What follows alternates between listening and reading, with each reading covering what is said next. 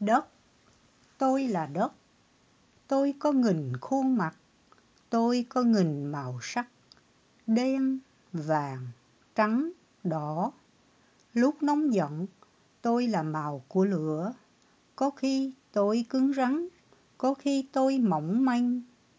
Trong sa mạc, tôi trở thành xa vời vô tận. Tôi ôm cả bầu trời khi tôi thành núi cao. Tôi là dân du mục, nhà thám hiểm, khách phiêu lưu. Có khi tôi muốn thoát, muốn vượt, để trở thành các bụi cùng gió lộng bay cao. Với con người, tôi có một quan hệ đặc biệt.